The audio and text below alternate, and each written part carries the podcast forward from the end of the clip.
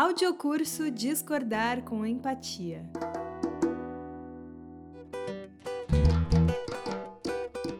Minhas boas-vindas para você que nos ouve. Eu sou a Débora Pontalti e você está escutando o audiocurso Discordar com Empatia.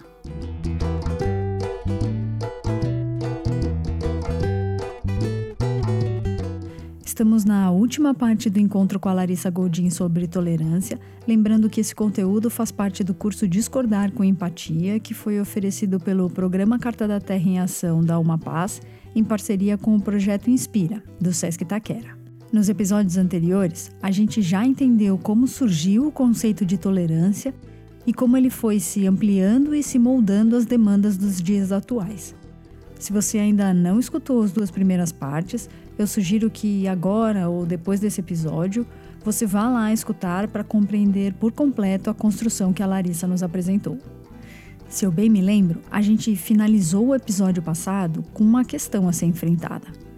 Como podemos repensar a tolerância sem partir da ideia de poder e permissão entre o tolerante e o tolerado? A Larissa vai nos ajudar nesse desafio, explicando como a subjetividade do tolerante, ou seja, o seu mundo interior, pode ajudar a gente a redefinir o conceito de tolerância. A minha proposta de redefinição do conceito de tolerância a partir de, da subjetividade tolerante, a partir do eu tolerante, e não a partir dos objetos de tolerância. E assim, dessa maneira, o que é que é tolerar? Se, for, se eu for seguir esse, essa nova proposta, Tolerar é restringir o desejo de si em face do desejo do outro. Como assim, desejo de si em face do desejo do outro? O que é que é esse desejo?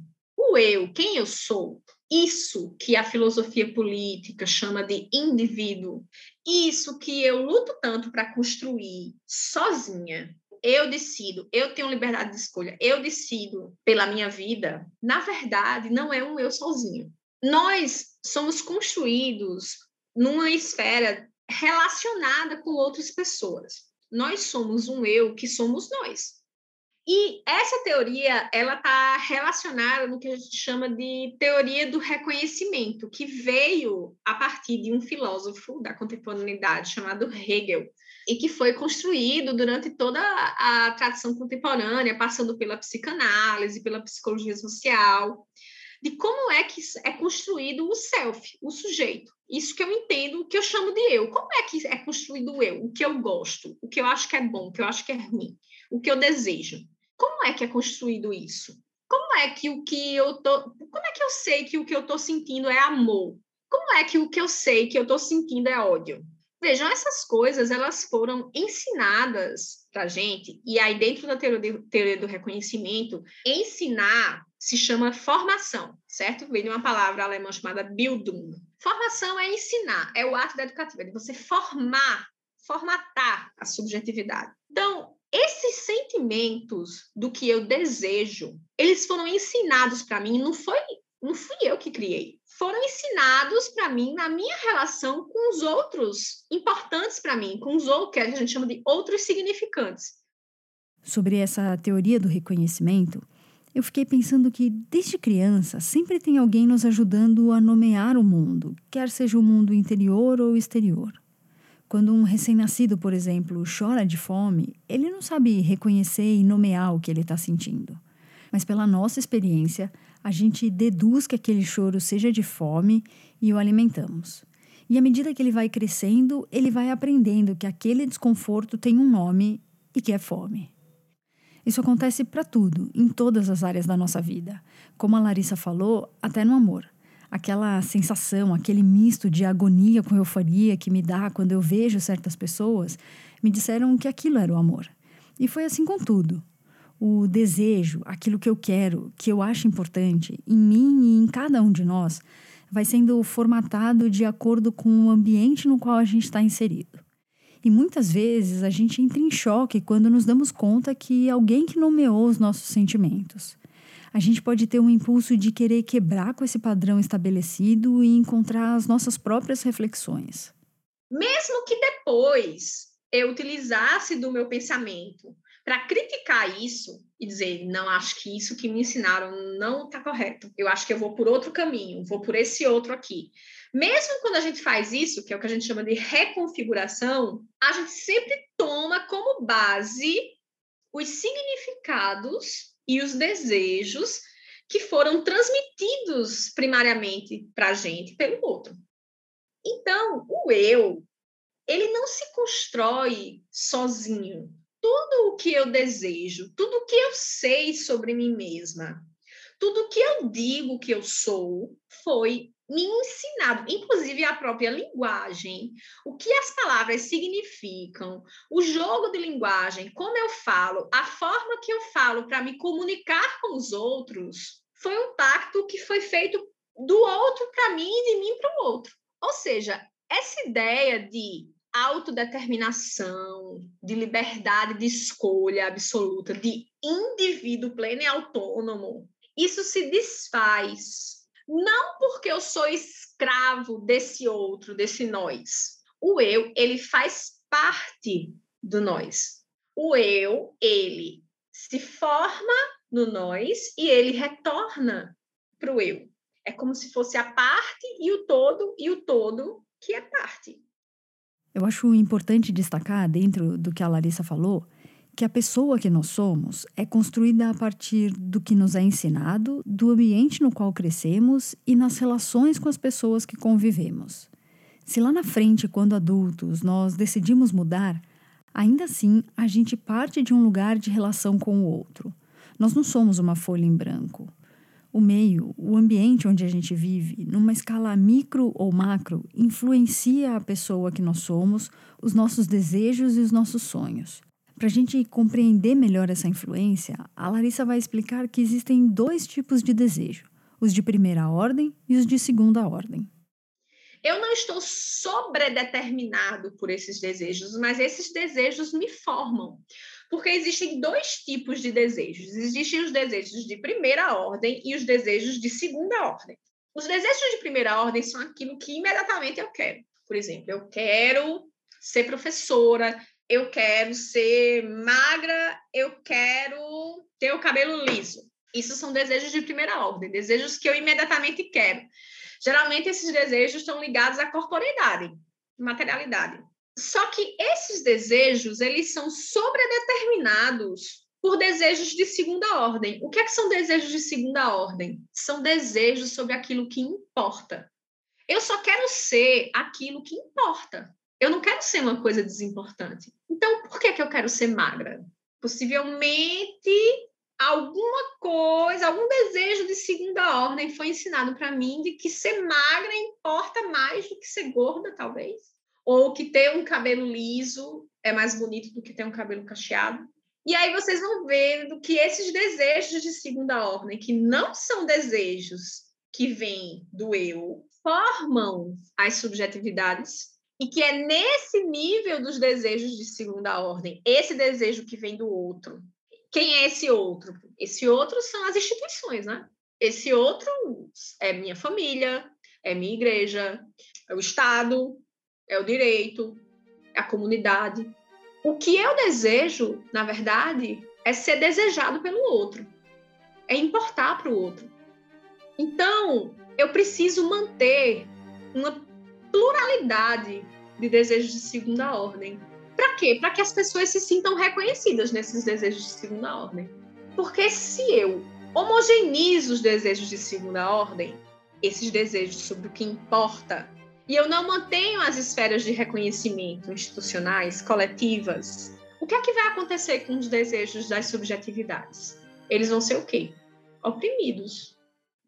Se a gente pensar, todo ser humano quer ser reconhecido, se sentir pertencente e importante na sociedade em que vive. E essa mesma sociedade uniformiza os interesses, cria e idealiza padrões. Isso leva com que todos fiquem ou desejem ser iguais. Um exemplo disso são os padrões criados. Uma mulher branca de cabelos lisos, ou corpos magros, ou casar e ter filhos. Se a gente valida, enquanto sociedade, que esse é o padrão para que eu seja reconhecida, para que eu me sinta pertencente e me sinta importante, eu vou tentar alcançar esse padrão a todo custo. Essas crenças vão sendo internalizadas na gente, principalmente enquanto estamos nos formando como indivíduos. Se imagine uma menina negra ouvindo que a mulher branca de cabelos lisos é o belo, é o desejado. Imagine a opressão do eu que esse desejo configura. A subjetividade dessa garota vai sendo formada na perspectiva de que o belo, o certo, é o padrão nomeado pela sociedade, porque esse é o desejo de segunda ordem onde nós estamos inseridos. A Larissa propõe repensar esses padrões de uma maneira que a diversidade esteja incluída e seja reconhecida na sociedade. Esse conceito, a diversidade, não está apenas na aparência física, ela pode ser deslocada para outros campos. O importante é que a gente se reconheça como indivíduo e reconheça o outro, o diverso, o diferente de nós, também como indivíduos importantes. Esse lugar de antagonismo que existe entre eu, que penso uma coisa, e o outro que pensa diametralmente oposto a mim. E eu tenho uma completa aversão a essa outra pessoa. Qual é a relação que existe entre esses dois eus, dentro desses, dessa dialética desses desejos? Qual a minha responsabilidade sobre isso? Então, hoje em dia, a gente fala muito dos lugares de fala, mas a gente não fala muito dos lugares de escuta uma escutativa, uma escuta não só da fala, mas também uma escuta do corpo, da linguagem, do rosto, das expressões, do que o corpo encena e da importância disso, se pôr no lugar do outro para poder voltar. E se pôr também no lugar de responsabilidade. E a tolerância, ela envolve essas duas coisas. Qual é a parte de mim que é formada a partir desse outro? Porque assim, esse outro é completamente diferente de mim, eu não concordo com nada do que ele é, ok. Só que esse ponto de vista da contradição, do não concordar com absolutamente nada dele, já é um ponto de partida de descrever o que eu sou. Eu sou uma pessoa que não concorda em nada com o que ele diz. Olha aí eu me descrevendo a partir do outro. Então, nesse momento em que eu escuto o outro, acolho esse lugar de escuta do outro e digo, ok, não compartilho disso, mas eu vou me reportar isso, ou seja, eu vou dizer, olha só, eu te escutei. Tolerar não é ser indiferente, não é ser conivente, não é ficar calada, não é uma inação. Eu vou dizer, ó, oh, eu te ouvi, você falou isso, isso, isso, isso. Ou seja, você dá um lugar de escuta. Esse lugar de escuta, ele é extremamente importante para que a gente consiga lidar com o limite da tolerância. O que eu entendo sobre o que a Larissa está explicando é que, dentro desse novo conceito que ela traz para a tolerância, o importante é enxergar o outro, essa outra forma de subjetividade. Alguém que foi ensinado e formatado para perseguir um determinado padrão, assim como todos nós. Lembrar que a gente é influenciado pelo meio onde a gente cresceu e onde a gente vive, pelas pessoas com que conversamos, pelos posicionamentos que a gente toma e também pelas opiniões que discordamos. Tudo isso forma o nosso eu, quem eu sou, como eu me reconheço. A base da tolerância está em escutar o que a outra pessoa tem a dizer, com todas as suas particularidades e subjetividades. Como é que eu lido com aquilo que eu não me identifico? Você lida com aquilo que você não se identifica, porque aquilo que você não se identifica também faz parte de você. O que forma você não é composto só por aquilo que te identifica, que é igual a você. Aquilo que é diferente de você, que conflita com você, o conflito também te forma. O diferente também te forma. Nem que seja no sentido de te dar o exemplo de dizer: caramba, eu não vou ser assim de jeito nenhum em face dessa proposta, por que, que é tão difícil tolerar? Tolerar não pode ser identificado com um relativismo, uma aceitação de particularismo, de indiferença, de neutralidade, de elogio ao individualismo. Veja, percebem que essa ideia de que indivíduos isolados, pensando autonomamente por si mesmo, e sendo excêntricos. Não acontece bem assim dentro da psicologia social. Porque esse individualismo que pregava, na verdade, um ganho de si pela liberação e pela autonomia de si em relação aos outros, na verdade, não gerou um ganho de si, gerou uma perda de si. Porque o sujeito, ele não existe sozinho. O sujeito, ele existe permeado na relação dele com os outros significantes. Ele precisa ganhar sentido nessa relação. E a partir da consciência desses desejos que me formam, eu não sou mais relativista nem neutra, nem sou mais o indivíduo isolado do mundo. Não. Eu sou uma pessoa que tem um desejo, que tem uma posição, mas eu tenho uma posição que vai dialogar com pessoas que têm outras posições e outros desejos que também me formam, porque a gente existe no mesmo mundo. E aí eu não posso viver simplesmente numa bolha em que eu só consigo conviver com as pessoas que se expressam da mesma forma que eu, porque se for assim, eu vou construir uma casa com cinco metros de muro e dois de cerca elétrica para conseguir viver em paz. Infelizmente, a vida não é possível dessa forma.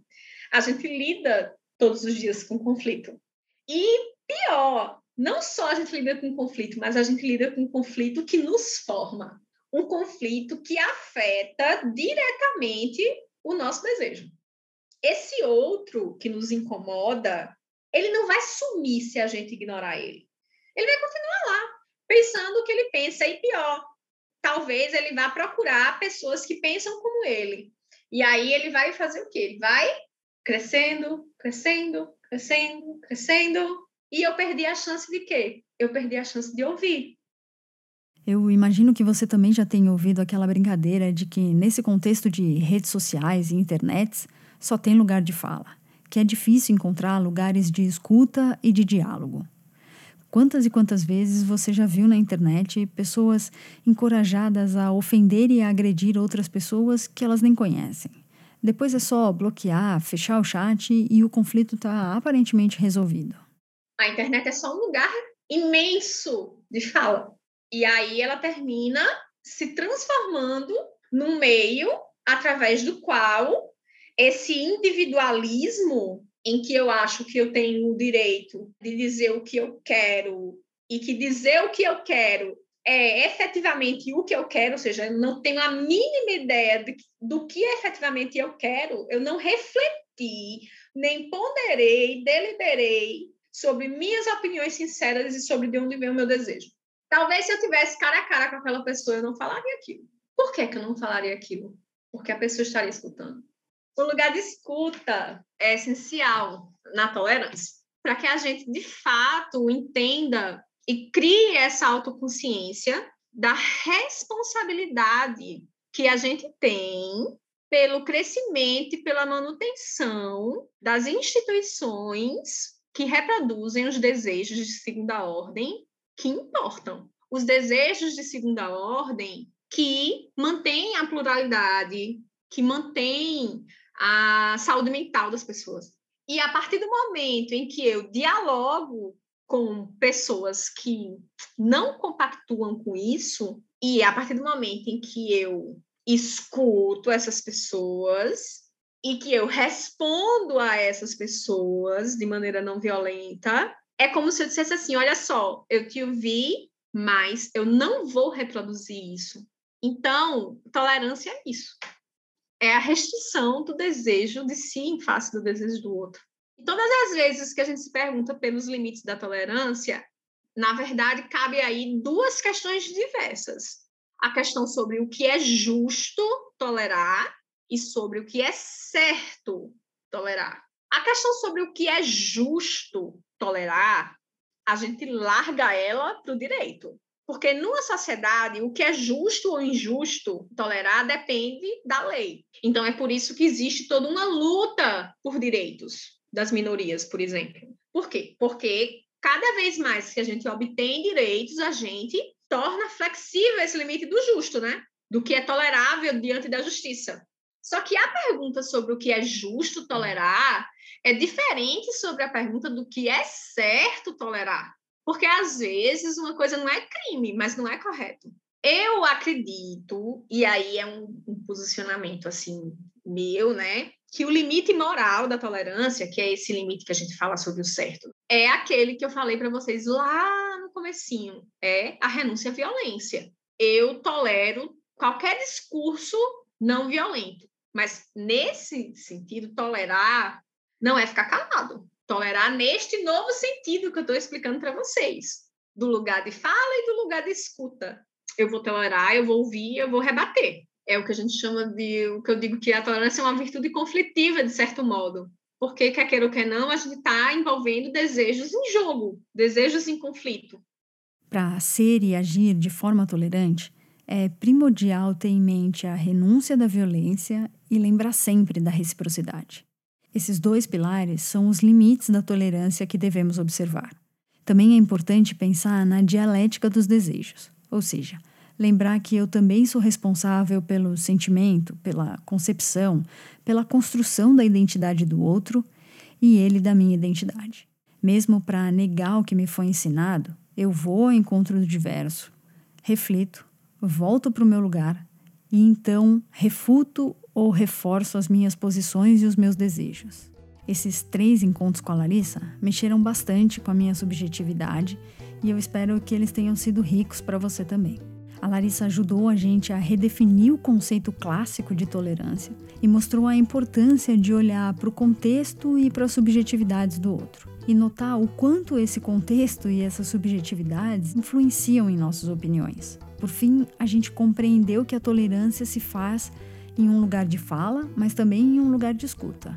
Eu gostaria de agradecer demais a Larissa Godin por essas reflexões tão ricas no curso Discordar com Empatia e a você que escutou até aqui e se permitiu entrar nessas reflexões por diálogos mais empáticos. Por esse episódio fazer parte de um podcast que também é um audiocurso, você pode receber um certificado emitido pela Uma Paz. Basta você se cadastrar no link que está na descrição, escutar os episódios e seguir as orientações que estão lá no Moodle. Lembrando que esse curso e a emissão do certificado são 100% gratuitos.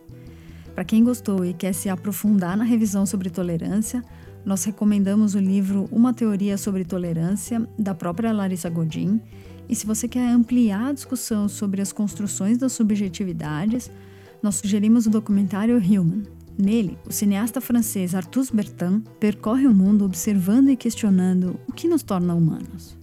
Você pode assistir a versão do diretor ou pequenos recortes diretamente no canal do YouTube do projeto. E se você quiser entender um pouco mais sobre os desejos e os processos de reconhecimento que a Larissa falou, indicamos um outro vídeo também disponível no YouTube, esse do professor de filosofia Daniel Omar.